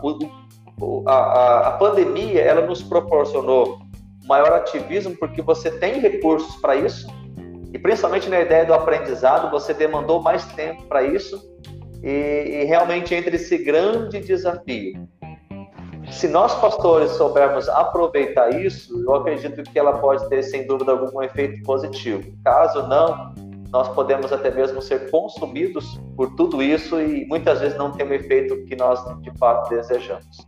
É, essa parte da, da vida e do tempo foi interessantíssimo. Eu preciso aprender com esse senhor John, pastor John. Pastor Daniel, vamos lá, contribuição. Só para concluir. Isso. Nessa questão de, de, de, conciliar tudo, eu sempre trabalho com uma palavra. Eu aconselho muito a casais a usarem essa palavra: equilíbrio. Uhum. É, o bom de conversar com pastores e irmãos, porque é Bíblia pura, né, gente? Então a gente está sendo edificado demais com tudo isso aqui. Nós vamos ver é, é, a palavra de Deus dizer que aquele que não tem cuidado dos seus, nega a fé e é pior do que um descrente. Então, o que, que eu vi, nível ministerial, a pandemia fazer?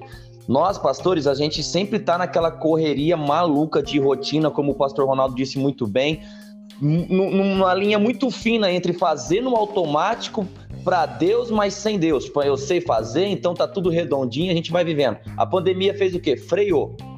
Então, quem não tinha tempo para sua casa e reclamava disso e descontava no ministério, passou a ter nossos atendimentos é, eles começaram assim crescer depois de um período longo da pandemia. Até então ninguém queria se ver, é, tudo por telefone. Mas eu trabalho muito essa questão equilíbrio.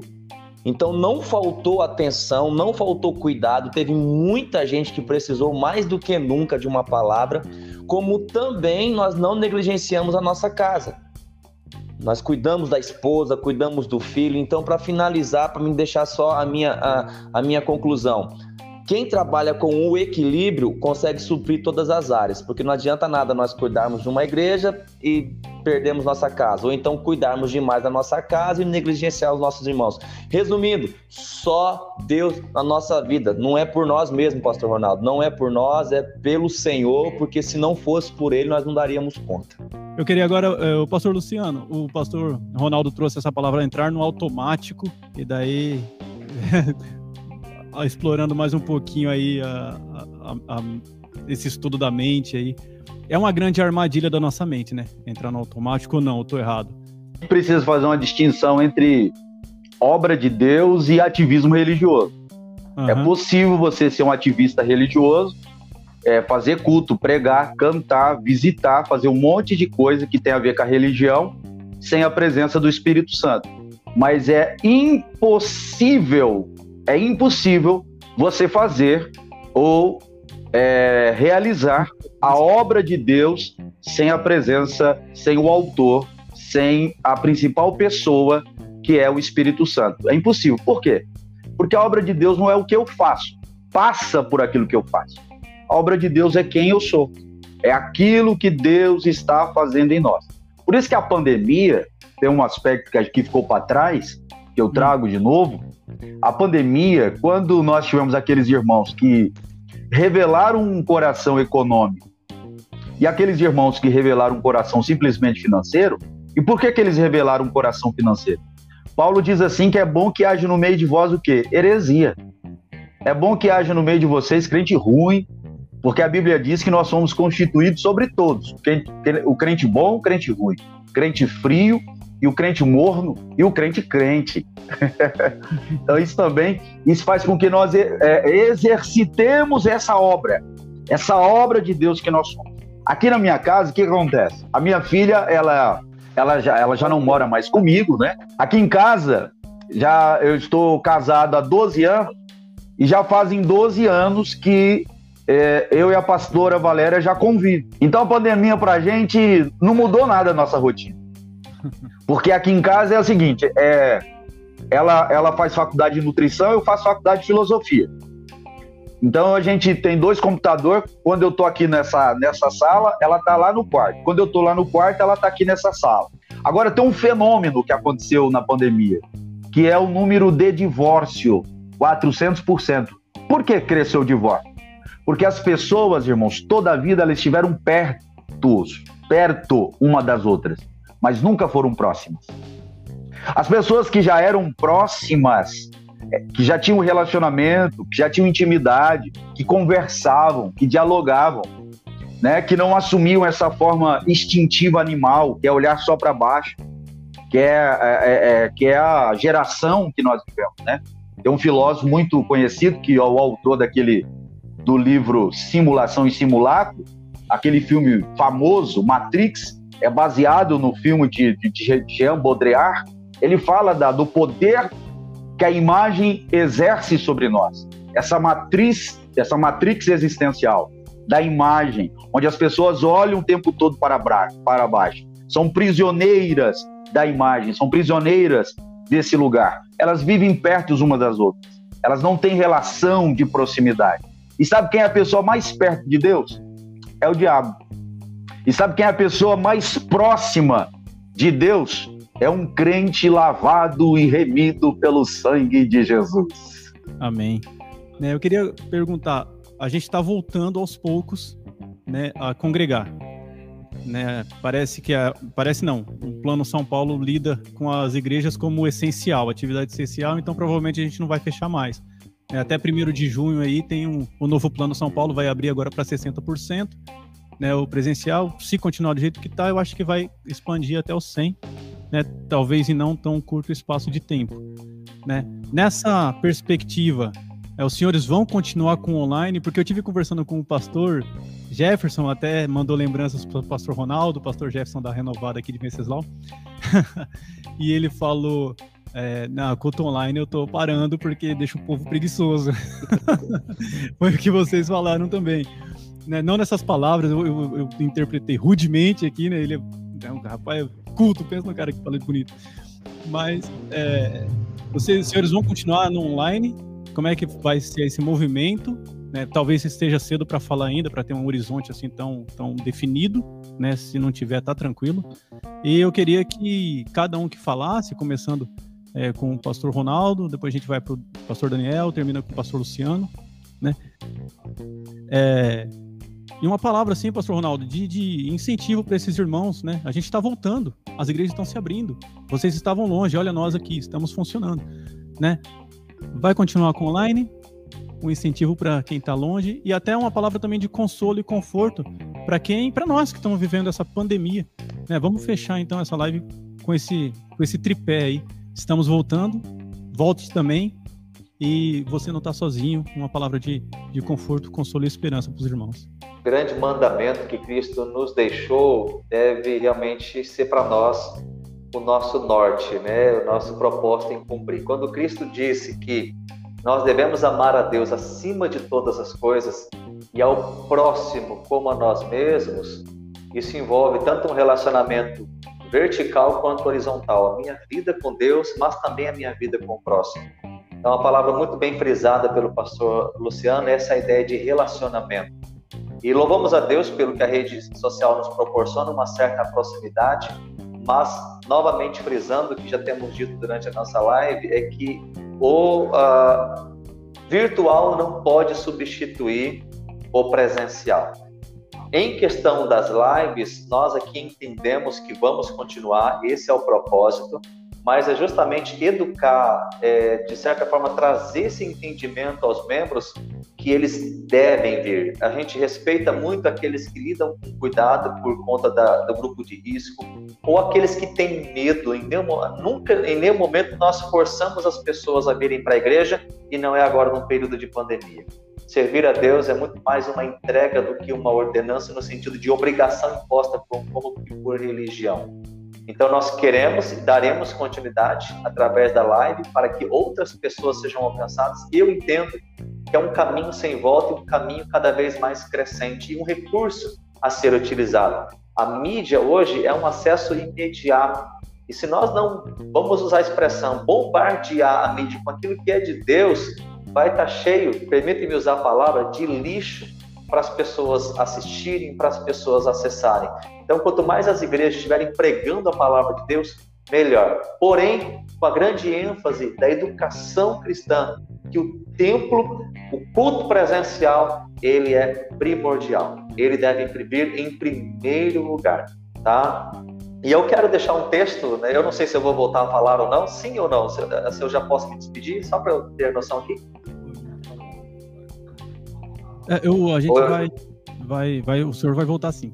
o senhor tá. vai voltar sim. Bom, a título de uma palavra, queridos, então, de motivação, eu queria deixar, depois eu me despeço, então, a 1 Coríntios, capítulo 15, o verso 58, que ele é fundamental, acredito que em meio a tudo isso que estamos vivendo. Paulo diz o seguinte: Portanto, meus amados irmãos, sede firmes e constantes, sempre abundantes na obra do Senhor, sabendo que o vosso trabalho não é vão no Senhor.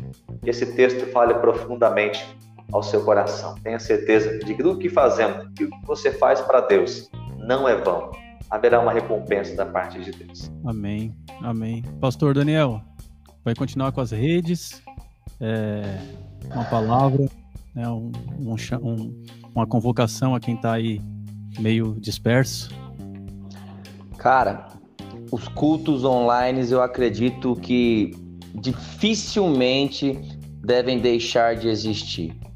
É, existe sim, como disse muito bem o pastor Ronaldo, um excesso de lixo na internet. Então, se essa porta foi aberta e se nós conseguimos, mediante a misericórdia do Senhor, com o recurso que temos, entrar por essa porta, deixar de estar na mesma seria um desperdício. Sim, usando sempre partindo do princípio do ensino, que por mais que tenhamos essa válvula de escape chamada internet, isso jamais, em hipótese alguma, ia substituir o presencial. O que acontece? É, eu acredito que muitas outras vidas podem ser alcançadas através da internet. Às vezes a pessoa está, sei lá, passando a sua página e de repente está ali um culto e aquela palavra, porque Deus tem N maneiras de falar com as pessoas. Então eu acredito que sim, continuar online é indispensável. Mas eu quero dar uma palavra de incentivo para quem está nos ouvindo agora e obrigado por dedicar esse tempo. É, que se porventura você não tem ido aos cultos, seja por qual razão for, e se você for membro de algumas igrejas aqui presente ou não, nos comunique, converse, mande uma mensagem, dê a chance de nós, pastores, mediante a misericórdia de Deus, te ajudar, te conduzir. Talvez é por causa do medo, talvez é, sei lá, pela distância, não sei. Mas volte. Eu Bíblia, gente, tudo que nós precisamos é a palavra de Deus. Eu sou apaixonado no livro de Hebreus, capítulo 10, versículo 25, já citei ele aqui, volto a citar, e lá está escrito o seguinte: que nós não, deix... nós não devemos deixar de congregar como é o costume de alguns. Por quê? Antes façamos admoestações, porque vê que se aproxima o grande dia. É indispensável estar na igreja para um ajudar o outro a se antenar que Jesus vem. É isso. Vamos continuar? Sim. Pode até aproveitar, pastor, e para se despedir, tá? Pode ficar Show. à vontade. Deus abençoe, muito obrigado pela oportunidade. Queria ter a oportunidade de sentar com o pastor Ronaldo, com o pastor Luciano, que eu sei que tem muito conhecimento explorar o profissionalismo do pastor Luciano na outra área que ele atende. É, às vezes eu tenho que pagar, né, pastor? Eu sei que a hora com o senhor não deve ser tão barato, mas. Mas brincadeiras à parte, muito obrigado por nos ensinar, muito obrigado por nos proporcionar. Não nos, gente, é lindo isso aqui que o Espírito que em nós está nos testifica, porque não nos conhecemos e que tamanha responsabilidade e que honra é, de ambas as partes ceder esse tempo ou então vir aqui fazer algo sem ter apertado a mão um do outro. É muita, muita responsabilidade e muita confiança. Então, a todos os envolvidos, muito obrigado. Que Deus abençoe vocês. Os irmãos da nossa igreja que estão acompanhando, obrigado pela confiança. Você que está aí, que Deus te abençoe poderosamente em nome de Jesus. Até qualquer outro momento, querendo Deus, paz. Amém, amém, é fantástico. Não se conhecem, mas todos falaram a mesma coisa, né? Porque tem um aí que, que tá permeando todo mundo. É, Pastor Luciano, essas, esse tripé aí que eu citei, por gentileza, despedir também, pode ficar à vontade, pastor. É, eu quero citar o texto de Lamentações, capítulo 3, traga na vossa memória aquilo que te traz esperança. Nós precisamos ter esperança nesse tempo, mas não aquela esperança é, passiva, preguiçosa, não, uma esperança de movimento, que se movimenta, que se alinha. A palavra hebraica para esperança, ela significa alinhamento. É alinhar, era, é, é o nível, é o prumo, é aquilo que coloca é, é, em equilíbrio, aquilo que coloca em harmonia, né? Então que a gente tem essa esperança. E buscar em Deus a nossa fonte. Só Deus pode nos sustentar. Não é o governo, não é um sistema econômico, não é um presidente, não é só o reino de Deus. E que eu e você, o meu desafio, eu desafio vocês, nós que estamos aqui como pastores, que de fato nós possamos ser uma igreja relevante nessa cidade. Uma igreja que transcende o nome que nós carregamos lá na frente. Lá na nossa não tem nome, porque nós acabamos de construir, e, e não tem nome ainda lá na frente. E que a gente possa ser uma igreja relevante e que as pessoas possam conhecer o reino de Deus através da nossa vida e que eu e você possamos ser uma referência de esperança. Quando alguém precisar saber onde mora a esperança, ela possa encontrar na nossa pessoa, na nossa vocação, no nosso ministério, é, essa referência de esperança, de movimento. Esse ano de 2020, nós fizemos aqui encontros online. Eu trouxe o pastor Paulo Borger Júnior, Ariovaldo Júnior, Carlinhos de Queiroz, pessoas lá do Nordeste estavam ministrando casais. Nós tivemos encontros de casais no meio da pandemia. Encontros de casais, eu fiz encontro de casais aqui. É, Nós fizemos curso de masculinidade, feminilidade durante essa pandemia. Por quê? As demandas foram se apresentando. As demandas foram se apresentando. Em 12 anos de ministério, excelência, eu nunca disciplinei tantas pessoas em um ano. Em 12 anos de igreja. Foi o ano que eu mais disciplinei pessoas. Por quê?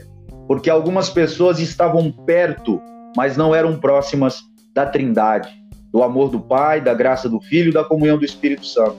Eram de fato crentes nominais, que não deram conta da liberdade, né?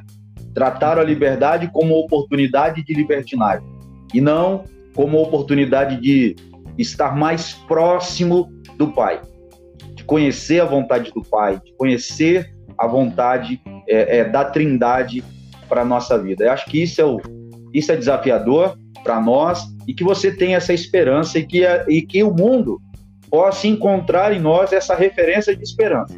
Essa pessoa que não para, sempre está em movimento, sempre está em alinhamento com o céu. E quando alguém precisa ouvir uma voz de Deus, uma palavra de Deus, que ela possa encontrar em nós.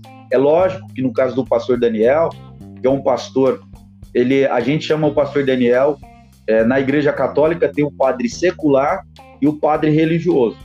Na igreja evangélica também tem o, tem o pastor secular. É o cara que tem que ralar no trabalho, é o cara que tem, é, que tem outras responsabilidades, que não vive exclusivamente da lareira, do púlpito lá, da lareira, do lar. Né? É desafiador. E se você é membro aí, tá ouvindo aí ó, a igre da igreja do pastor Daniel, honre esse pastor enquanto ele está é, aí, ó, sendo pastor de vocês. Nós vivemos um período profundamente de desonra. Né? As pessoas estavam chamando de lenda o MC que morreu. Mas se um pastor morrer, não é chamado de lenda, é chamado de ladrão. Então, é, inclusive, né, ser chamado de pastor nos últimos 30 anos se tornou um termo vergonhoso.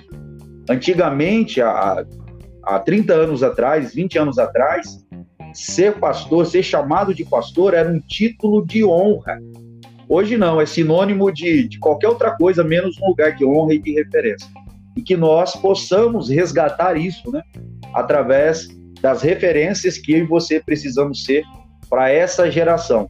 E que esses meninos, esses jovens aí, eu tenho aqui, eu tenho aqui na, na live, esse que não quis falar nada, ah, eu só tô aqui para aprender, é, é, o maior pregador que tem aí, ó. Se deixar, que é o Vitor, que é o líder dos jovens, né? Que é um garoto que é, é que nessa, nessa pandemia tem se mostrado é, é, é, indo transcendendo, passando as Macedônias da vida e ouvindo a voz do Espírito Santo para atrair jovens, cumprir propósito, cumprir destino, né? O pastor Misael, o Adri, é, é o, é, é, ah, meu Deus do céu, Eduardo. O Eduardo, que nem da excelência é. Eu nem sei o que, ele está fazendo aqui de intruso. Mas que encontrou, que encontrou nessa mesa, né, que está para além de sal da terra, excelência, quadrangular, é, presbiteriano, é, apacentar, está para além disso. Porque isso é igreja. Cara, se a gente conseguisse na internet ter a oportunidade que a gente está tendo agora de encontro, ok, não tinha problema nenhum. O problema é que aí a pergunta, voltando à pergunta lá, é se a gente vai continuar produzindo culto online. Uhum. Eu, eu, eu, quando eu vejo lá a quantidade de pessoas que estão tá assistindo, eu fico com uma raiva terrível. Autopreservação. e aí, o, teve uma época, o pastor Misael, o que, que a gente fazia? A gente gravava o culto, o pastor Misael editava e depois a gente lançava. Essa é a minha ideia, porque isso é conteúdo para a internet, né? Aí tem o conteúdo com a internet. Com a internet, eu não sei se eu vou continuar, não. Eu vou, eu vou perguntar para o pastor Misael, porque ele é o pastor da mídia, então ele, ele me orienta, né? Pastor, será, será que vale a pena a gente continuar com isso aqui para três pessoas, para cinco pessoas, para uma pessoa, né? Se valer a pena para uma pessoa, ok, a gente continua. Se não, a gente só faz conteúdo com a internet, para a internet. Você grava o culto, edita. E outra coisa, na hora que você for editar esse, esse vídeo aqui, ó, coloca aquela parte que eu fui mais pentecostal. Se você quiser responder aí depois em gabinete, já à vontade aí. Sem pressão, né? Quer se despedir, pastor Luciano? Tá, tá bom já. Falei que Amém. Sim, é, quero louvar a Deus pela vida do pastor é... Eu marquei o nome aqui, meu Deus, sou ruim que nome, hein? Ronaldo Daniel. Não, eu sei o nome, eu só não sei a igreja. Peraí, aqui. Quero louvar a Deus pela vida do pastor Ronaldo, da Igreja Presbiteriana Renovada. Eu tenho um amigo em comum aí, do, do, do, pastor que acho que é da igreja de vocês, ele dirige igreja, que é irmão do, do Antônio, do Edmilson, aí na cidade de, de Assis também. Deus abençoe sua casa, seu ministério, que a cidade de Assis, se Deus precisar fazer um avivamento, é, é eu não sei a idade deles, não sei a idade do pastor Daniel nem do Ronaldo. Eu tenho 44 anos de idade. Estou há 25 anos na igreja, no ministério, há 15 anos como pastor. Mas se alguém, se Deus precisar trazer um avivamento para a cidade de Assis, que seja através da sua vida, pastor Ronaldo. Amém, amém, amém. É lógico que o avivamento, o avivamento transcende as categorias presbiterianas, sal da terra, excelência. O avivamento de acordo com a vontade de Deus que ele quiser fazer aí. Que ele possa encontrar na sua pessoa esse coração, né? Esse coração onde o Espírito de Deus pode falar. Porque entre você e o Espírito Santo não tem um monte de regras. Porque as regras agora, elas não estão mais fora. Agora as, as leis de Deus estão dentro do coração da gente. Que ele possa encontrar no seu coração as leis que é a lei do espírito e vida, como diz Paulo em Romanos capítulo 8, e trazer avivamento para a cidade de Assis. Se Deus quiser trazer avivamento para a cidade de Presidente Prudente, o primeiro pastor que Deus vai procurar é o pastor é, é, Daniel. Que seja você, pastor Daniel. Aí você já manda um WhatsApp para mim. pastor, Deus, Deus falou comigo. Tem gente se arrependendo de pecado. Tem gente se convertendo. O povo está voltando para a escritura. Olha, eu tenho um amigo, a gente, a gente tomou um café aqui com os amigos da igreja presbiteriana, igreja Casa de Oração, e eu estava falando para ele, as igrejas que mais sofreram com a pandemia, sabe qual foram? São as igrejas rotativas, que é as igrejas das campanhas. Nada contra a campanha, mas as igrejas que realizavam campanhas, é as que mais sofreram a nossa comunidade ela está estruturada é, é, é, em, em, em, discipulado, né? Nós somos a igreja em discipulado, não com discipulados, em discipulado. Tudo gira em torno dos discipulados. Mas eu já fui uma igreja também de campanha, uma igreja rotativa. Se a nossa comunidade nesse tempo fosse uma igreja rotativa, aquela, aquele pessoal que só vai lá para receber a benção, rapaz, a gente tinha, só não falia porque o prédio é nosso. Deus abençoe, Deus abençoe o pastor Misael, Deus abençoe o pastor, o nosso pastor Eduardo, o pastor Vitor, porque a gente aqui é tudo co-pastor de Cristo, né? Deus abençoe vocês, seja forte e corajoso, como diz Deus para Josué. Não desanime, não, não fique, ó. É, é, é, é, eu estou no Instagram, quem quiser me seguir lá no Instagram, Luciano Martiliano, tem, é, acho que é 12 mil seguidores lá agora. É, não fique atrás de audiência, viu, pastor Misael? Vocês que meditando nas escrituras, não, não busque audiência. Busque ter fidelidade da mensagem. Acabou. Amém. Busque ter fidelidade da mensagem. Em algum momento alguém vai ouvir esse vídeo aqui. Algum momento vai, vai ouvir que vocês estão falando aí nos outros vídeos. E eles vão ter, e Deus vai trazer revelação para essas vidas através da vida de vocês. Então seja esse lugar de referência. Quando o Espírito Santo precisar dizer alguma coisa, ele disse já através de vocês, através de um vídeo bem editado, de um vídeo bem elaborado, que vocês colocaram aí, meditando nas Escrituras. Deus abençoe. E não esquece, Pastor Misael, quando você for colocar alguma coisa minha aí, coloca aquela parte que eu tô mais pentecostal. coloca um foguinho, cara. É, bom, eu queria agradecer a todos, cada um louvar a Deus mesmo pela confiança. Nem o pastor falou o que eu estou fazendo aqui, um paraquedas aqui, mas é a confiança do pastor Luciano aí em Deus, né? Porque em mim não. Né? Mas confiou e a gente está trabalhando junto. Glorificar a Deus pela vida do pastor Daniel, pastor Ronaldo. É, conheci os dois pessoalmente já, graças a Deus, homens que eu, que eu aprendi a admirar e agora mais ainda, de, né, diante dessas aulas aí, é, cada um na sua característica, cada um na sua experiência, mas os dois tementes, os dois na palavra. Né, não tem um, eu acho que não teve uma participação aqui que não teve um versículo bíblico, não teve uma participação que não teve é, uma menção a, ao Espírito Santo. É, isso mostra o que é que guia a vida desses homens, né, onde é que a vida e o ministério desses homens estão embasados. É, a gente está muito satisfeito assim em Deus é, pela realização dessa live. Passou das duas horas, né? Prometi o que não pude cumprir. Me perdoem. Mas prometer falar pouco com três pastores, eu, eu brinquei com perigo, né? Mas é, obrigado, viu? Obrigado mesmo pela participação de vocês. Que a família de vocês sejam abençoadas Amém. por Deus. Tudo isso que o pastor Luciano falou aí, tamo, tamo, assinamos embaixo, tá bom? É, Vitão, últimas, últimas deliberações aí e vamos embora jantar. Amém, amém, graças a Deus. Eu, mais uma vez, quero agradecer a oportunidade, no nome de Jesus, por tudo que aconteceu aqui essa noite. Como o pastor Daniel também falou, o pastor Luciano falou também, que o encontro, né? Valorizar o encontro e o Espírito Santo de Deus, ele testificou tudo aquilo que a gente falou aqui. E aí eu quero fazer um pedido muito especial ao nosso pastor Ronaldo, que ele possa se despedir e logo em seguida fazer uma oração para que a gente possa encerrar essa live de hoje. Galera, mais uma vez, muito obrigado a todos que estiveram aí com a gente. Siga, se inscreva no nosso canal. Logo mais estaremos ao vivo, tendo vídeos novos. Então, assim, para nós tem sido uma honra poder ministrar a palavra de Deus, né? Poder ser essa, esse canal de Deus para a vida das pessoas e que o Pai continue nos transformando para que a gente possa transformar os lugares em nome de Jesus. Pastor Ronaldo está com a palavra. Muito obrigado, viu, pastor? Deus abençoe. Amém. Amém, meu amigo Vitor, obrigado. Eu quero que, bom, primeiro dizer que eu já me inscrevi aqui no canal, tá? Que Deus abençoe. Quero agradecer. Não esquece de ativar o sininho. Ah, ótimo. É, tem que estar acompanhando, bacana. Bom, primeiramente, minha palavra de gratidão. Para mim, um privilégio muito grande, uma honra mesmo.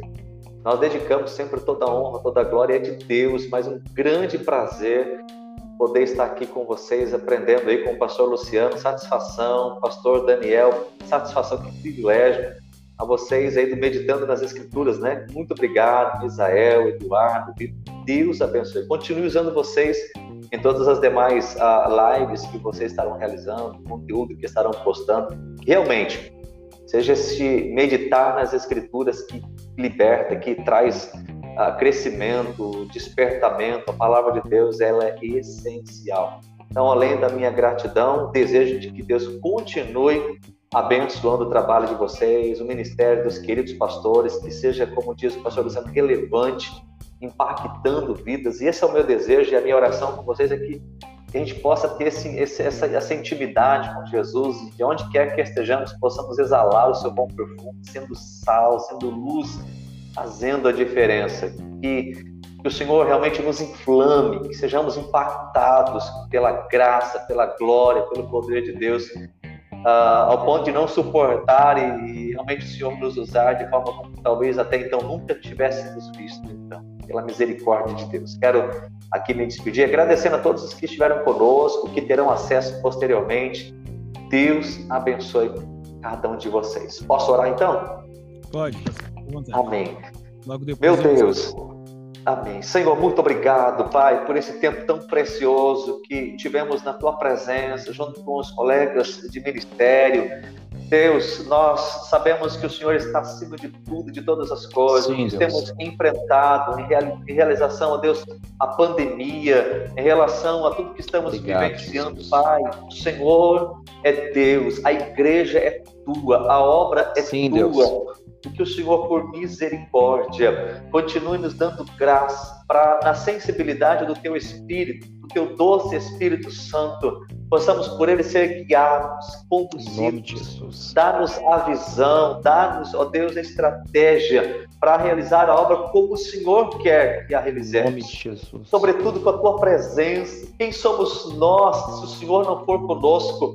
Não dá certo, Pai. É, é, é, mero esforço humano, mas quando a tua boa mão está estendida, as portas se abrem. Ó oh, Deus, vidas são alcançadas. O evangelho é proclamado, a igreja ela se levanta como portadora da verdade, que não é dela, mas do Senhor, mas como aquela que aponta, que sinaliza o reino já plantado, e que vidas então sejam impactadas por esta igreja que é tua, que vai muito além de denominações, muito além, ó Deus, do que damos como nome da placa denominacional, mas a igreja do Senhor. Desperta, Pai.